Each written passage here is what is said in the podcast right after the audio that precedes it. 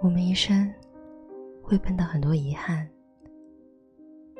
不是没有努力过，只是时机不凑巧。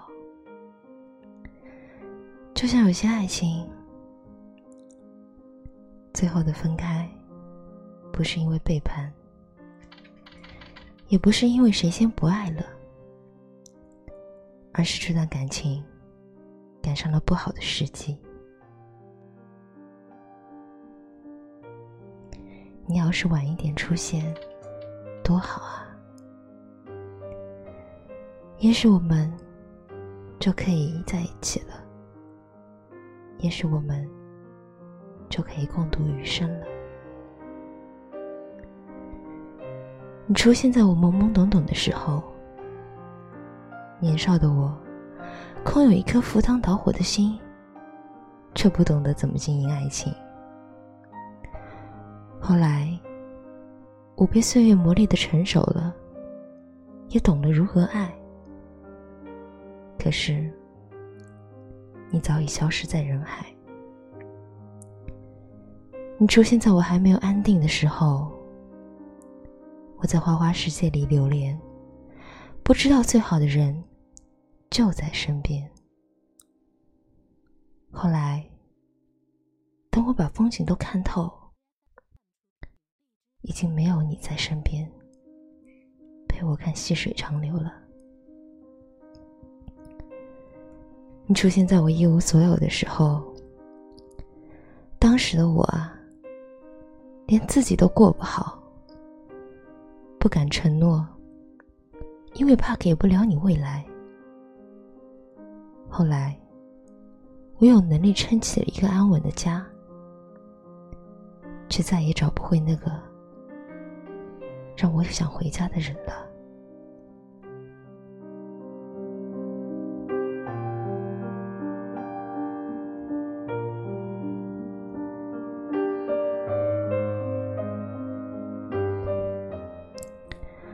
在后海的一间酒馆里，遇到过这样一个故事。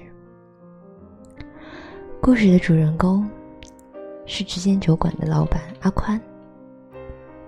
他的店里有一只猫，叫许丽。跟老板熟了以后，我说：“你的猫好像叫了一个女人的名字啊。”阿宽笑了笑：“你是想收集写故事的素材了吧？”许丽是阿宽大学时期的女朋友，他们是高中同学，互相喜欢了很久。但两人都没有表白，或许是因为他内敛，又或许是青涩的时间，只敢把秘密藏在心底。阿宽来到了北京上大学，雪梨去了厦门。本以为两人的交集会随时间和距离越来越淡。直到一次，阿宽跟舍友喝醉后，忍不住给雪莉打电话表白，两个人才坦诚了心事。阿宽说：“我要是勇敢一点，再早点就好了。也许他们当时就在同一座城市了。不过年轻气盛的爱情。”并不在乎北京到厦门的距离。表白成功后，阿宽第二天就坐着火车去看他。见面不到二十四小时，他又坐着硬座赶回学校去考试。路途颠簸，但只要见上一面，就丝毫不觉得累。哐哧哐哧的火车，也做出了幸福的感觉。学生时期的爱情，几块钱就能吃顿饭，一个电话就能开心好久。阿宽说：“那时候很穷，生活费很少，每次为了省出见面的经费，他得连着很多天只吃食堂的馒头，但是想着他的笑，就一点都不觉得苦。现在，他能轻松的订一张机票，可以随时说走就走的去很远的地方，可再也没有一个奔波万里想要去见的人了。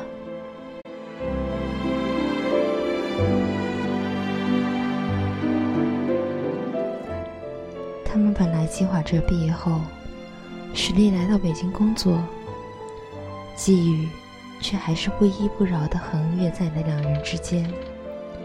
许丽的父亲在那时得了重病，他因为家中变故，不得不回了老家，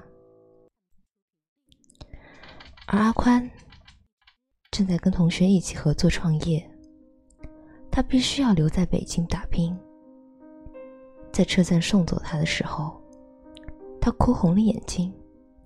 阿宽很心疼，抱着他的肩膀，坚定地说：“对不起，我不能陪你回去。等我有钱了，就把你和家人接过来。放心，一定很快。”住着简陋的出租屋，每天奔波劳累，看人脸色。过着极度省吃俭用的日子，趁着阿宽的就只有一个信念：他要赚很多钱，为许丽的家庭承担昂贵的医药费，也为两个人的未来而努力。可现实总是难随人愿，阿宽创业失败，变得身无分文，而许丽的家人从一开始。就不同意这段感情。比起距离，现实的阻力大了千百倍。面对父亲的病情，母亲的泪水，他选择了跟阿宽分手，跟一个有经济实力的相亲对象结婚。在北京一无所有的阿宽，再也打不通许丽的电话了。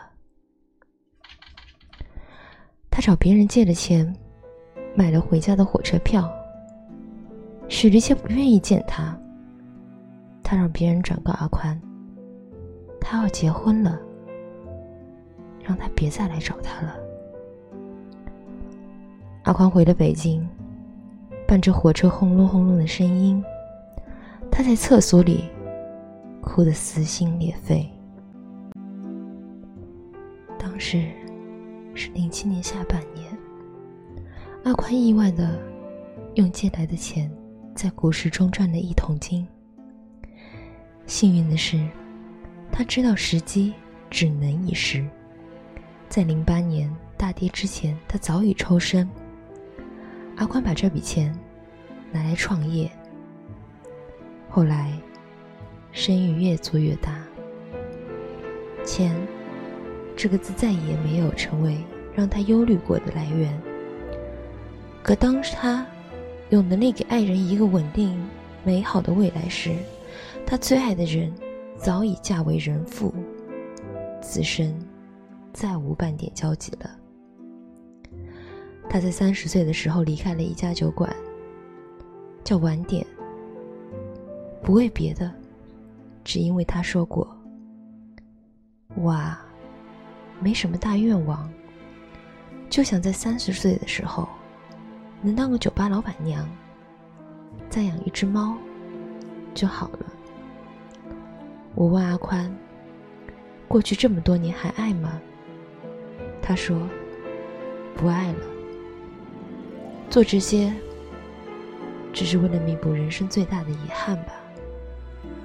如果我跟他相爱的晚一点。”就好了。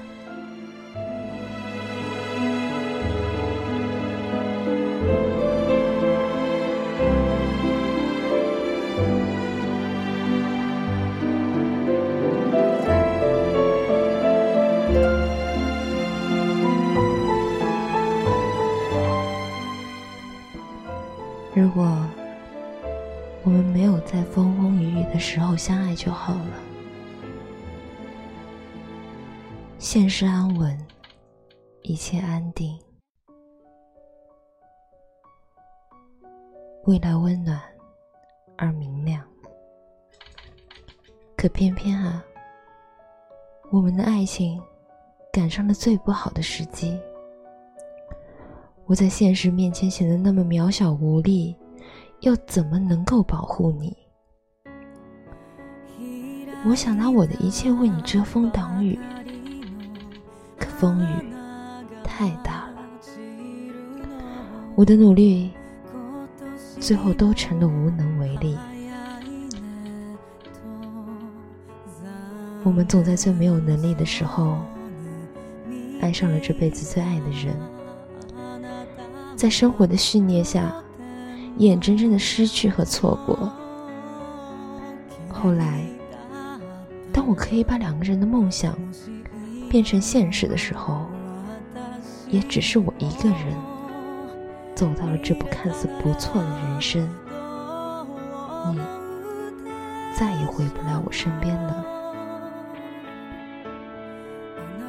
我们都很好，只是时间不凑巧。如果最后你身边的人注定不是我，只愿你一生安稳，不受风雨，至少比跟我在一起的时候幸福。